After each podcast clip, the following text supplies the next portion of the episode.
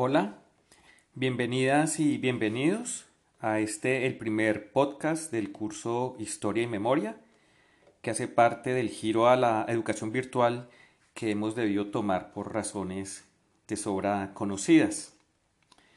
En este primer episodio me voy a concentrar en el texto Los europeos descubren o redescubren los chamanes del historiador italiano Carlo Ginzburg, que se encuentra en su libro El hilo y las huellas.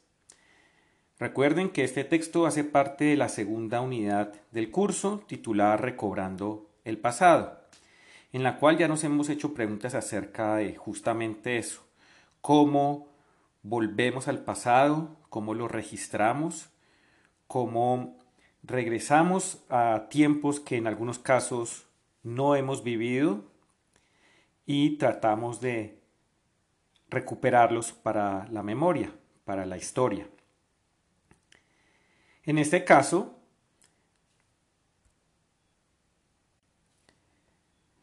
nos vamos a concentrar en un pequeño episodio de la historia del chamanismo y de cómo los europeos en algún momento descubrieron los chamanes, pero luego los perdieron o los olvidaron y más adelante los redescubren.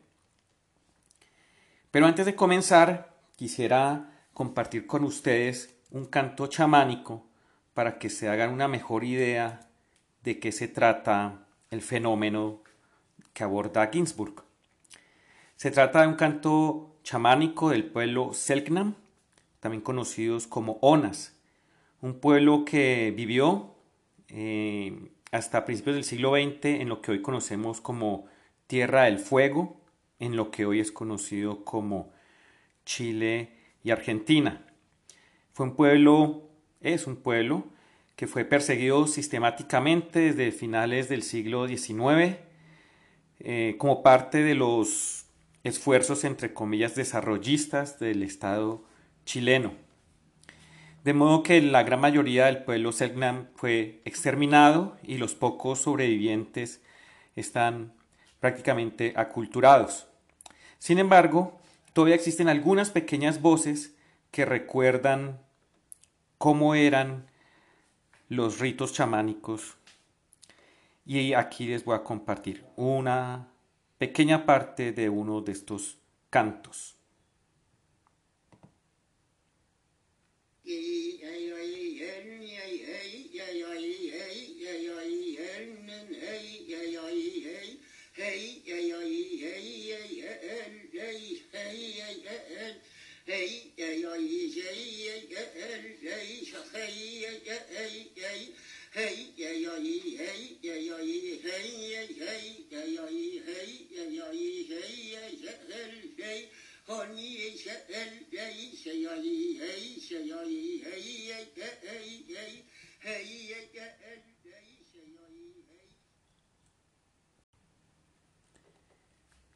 Son voces que nos llegan del pasado y que a pesar de no comprender qué es lo que dicen, nos dan una impresión de en qué consiste el arte del chamán.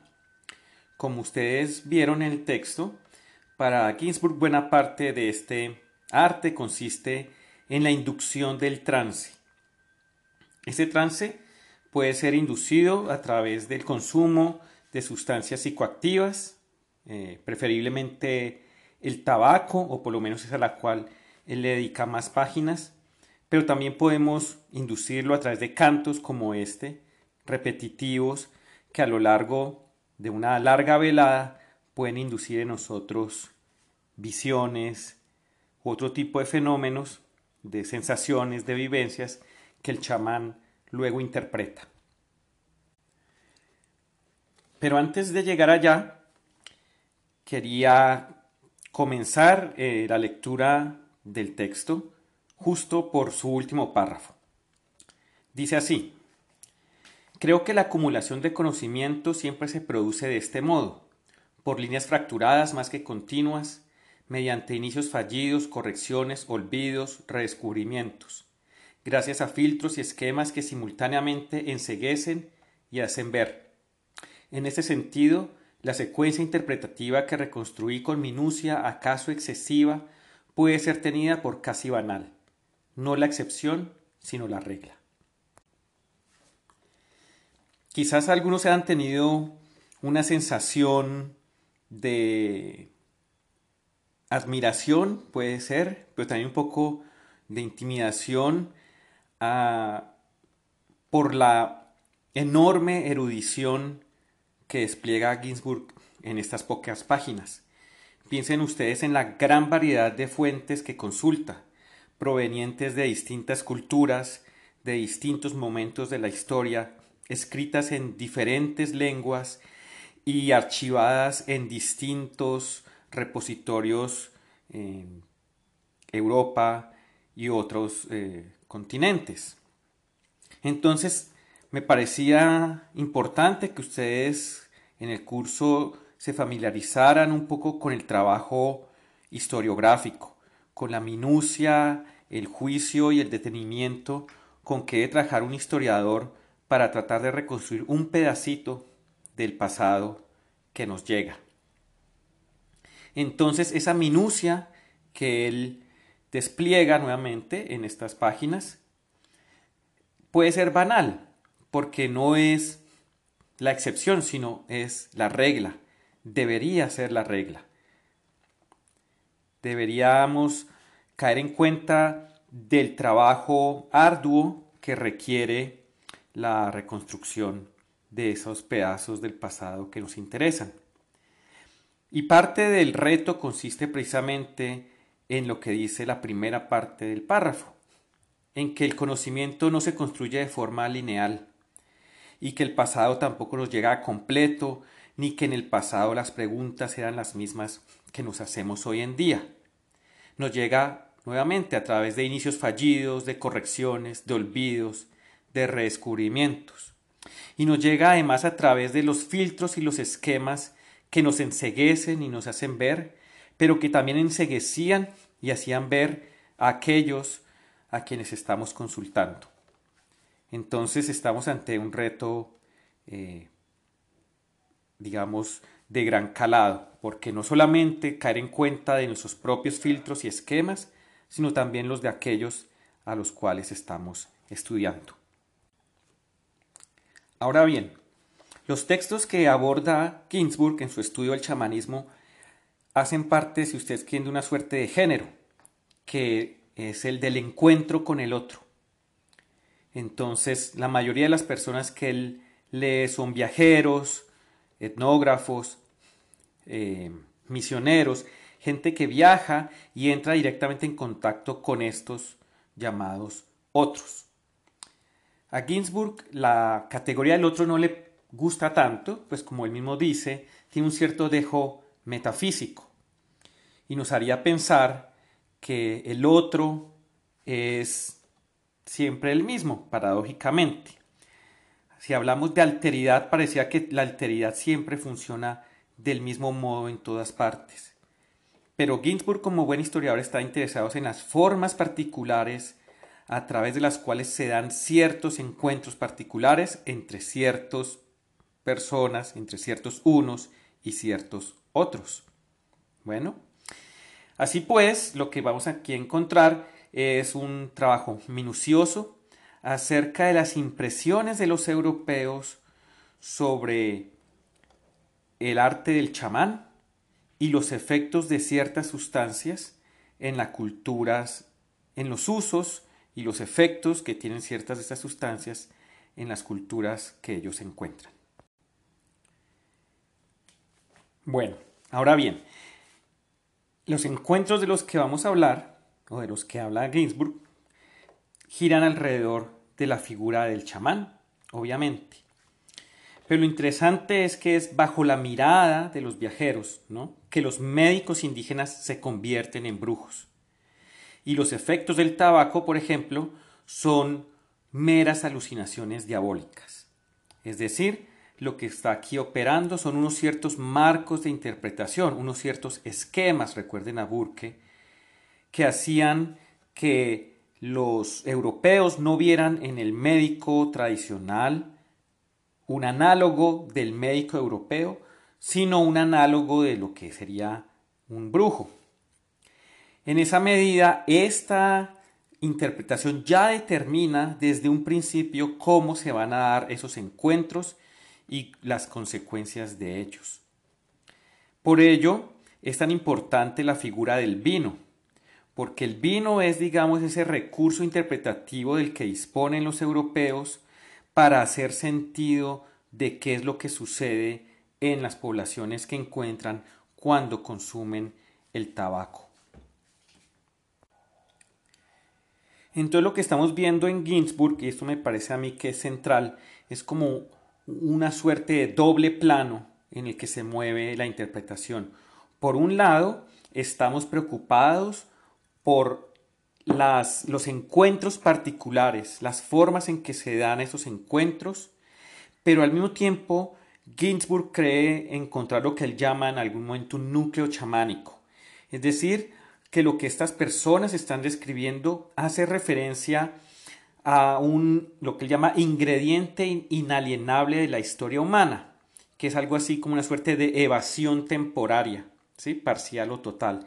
Es decir, que en estos chamanes, en estos brujos, lo que encuentran estos eh, viajeros, estos informantes europeos, es, si ustedes quieren, la figura o la expresión de este impulso que parece tener todo grupo social de buscar una suerte de evasión. Habría que preguntarse también si ese no es un filtro propio de Ginsburg y que lo que él entiende por evasión puede ser interpretado de otro modo. No estoy muy seguro de que, por ejemplo, los médicos tradicionales de poblaciones indígenas colombianas, por ejemplo, acepten que lo que hacen en sus rituales es buscar la evasión, sino de pronto más bien lo que están buscando es otra cosa, el sentido de algunos fenómenos o entrar en armonía con otras fuerzas.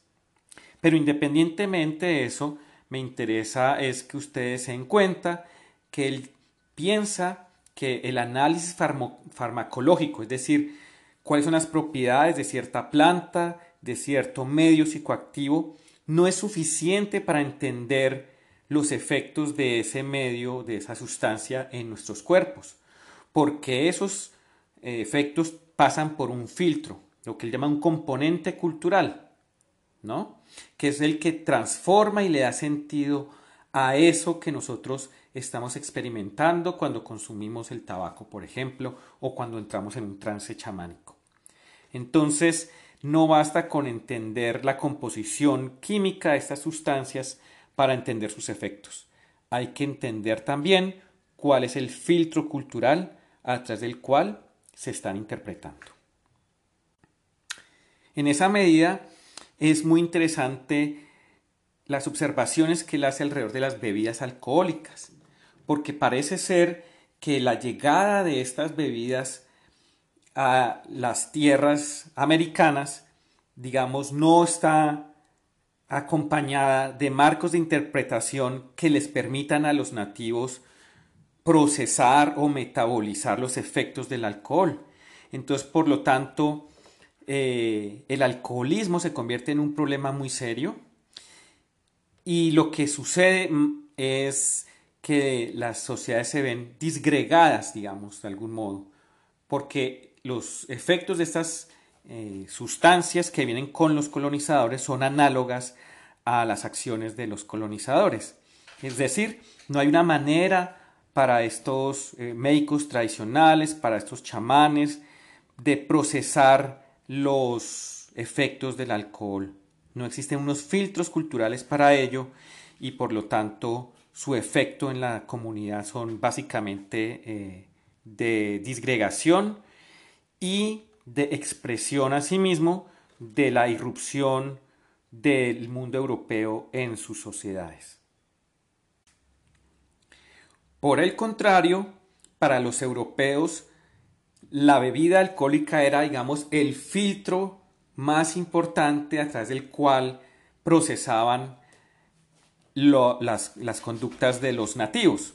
Entonces, por ejemplo, él va a decir que la ebriedad causada por las bebidas alcohólicas y en primer lugar por el vino constituía el modelo implícito para describir y evaluar la acción provocada por cualquier sustancia embriagadora. ¿Cierto? Entonces vean este doble efecto que es interesante.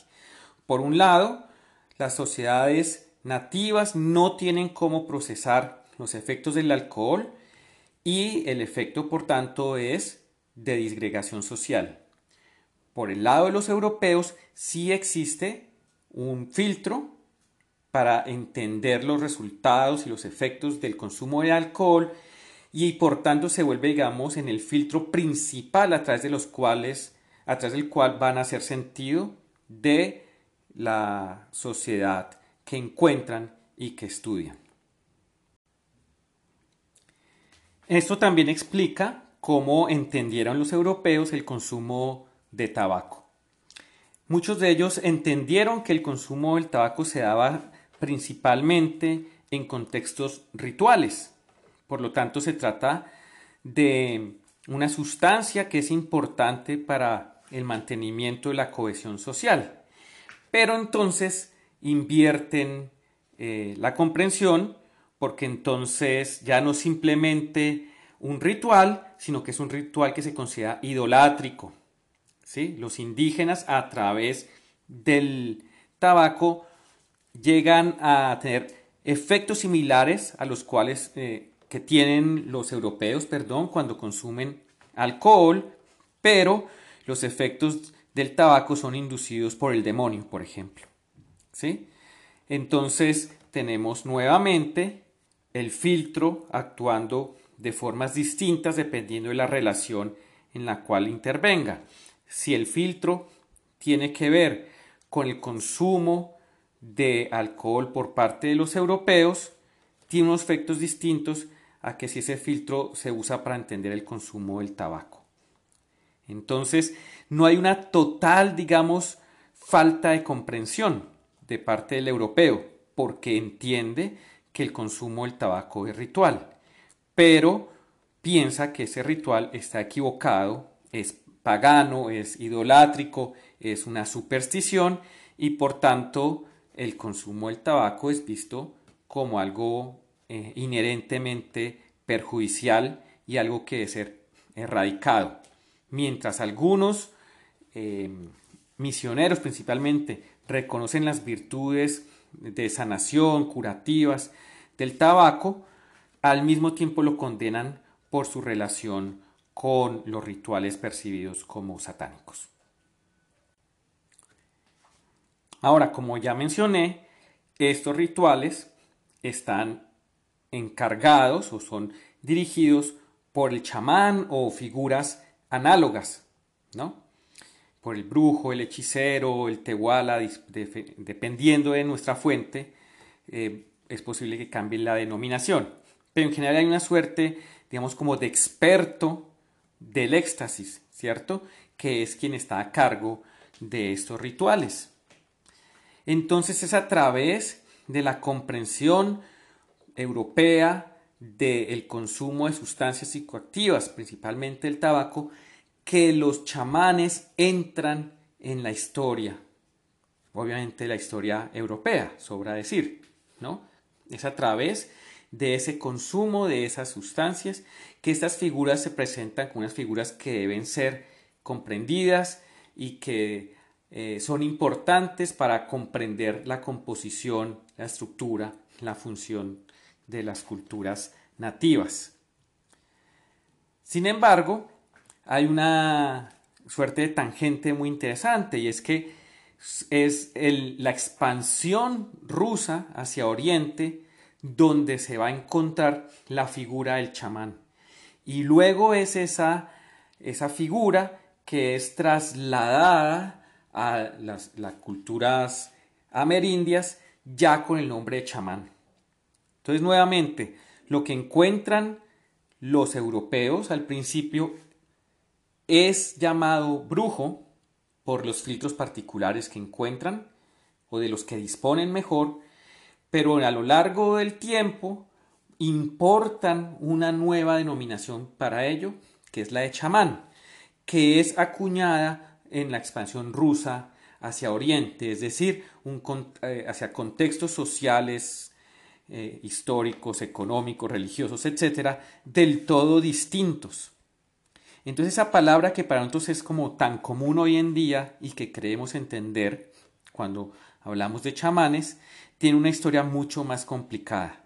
Nuevamente, la memoria no se transmite a través de líneas directas, sino a través de falsos comienzos, de equívocos, de eh, olvidos, etc. Entonces, en este caso, nuevamente, repito, la denominación, la categoría de chamán viene de una empresa imperialista muy distinta a la empresa imperialista española y portuguesa, posteriormente francesa y británica. Y sin embargo, ese es el, la categoría que digamos se va a afianzar, por lo menos hasta el día de hoy, y que ha dado lugar a una literatura inmensa alrededor de lo que llamamos tradicionalmente en la literatura, por lo menos de corte antropológico, la medicina tradicional.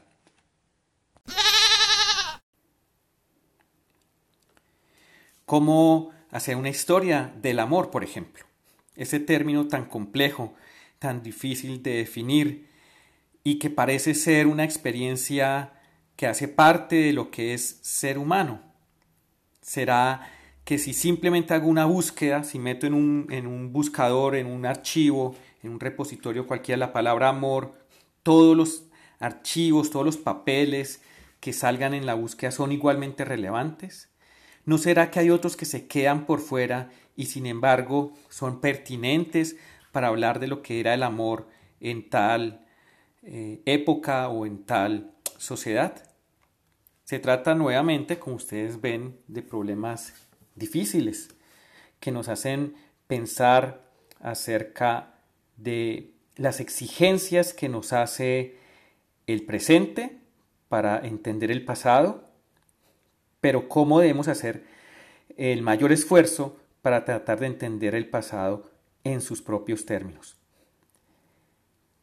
Los viajeros, los misioneros de los cuales habla Ginsburg, no estaban muy interesados en hacer historia, no era su función. Por lo tanto, su pregunta era ¿por qué estas personas hacen esto o aquello? ¿Por qué viven así y no como vivimos nosotros? Y las respuestas que dan las dan a través de aquello que ellos disponen, que son sus propias categorías y sus propios esquemas. Nuestra labor, ya lo dije, es doble tratar de desentrañar cuáles son aquellos filtros que está usando la persona a la cual estamos leyendo o entrevistando, por ejemplo. Entender que el vino es la manera a través de, las de la cual entienden ciertas personas los efectos del tabaco es indispensable para entender por qué leen lo que encuentran del modo que lo leen.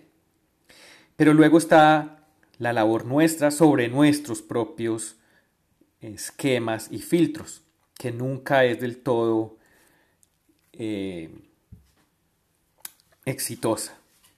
Y es por qué nos interesan ciertas cosas hoy, cuáles son las preguntas que nos estamos haciendo hoy y por qué, cuáles son los usos del pasado que nos interesan y por qué no otros. Bueno, entonces, yo espero que con esto el texto de Ginsburg les diga un poco más. Es un texto muy rico en datos, como suelen ser los de él, y me parece a mí que puede servir para darse una pequeña idea de el trabajo tan arduo en que consiste la histografía bien hecha. Bueno, entonces eh, hablamos nuevamente este miércoles en nuestra sesión dedicada a Ginsburg y espero que con esto puedan traer preguntas para la discusión. Eh, un saludo, espero esto haya sido de utilidad, que no se hayan aburrido mucho y mm, seguramente estaré haciendo un nuevo podcast a lo largo del semestre. Un saludo.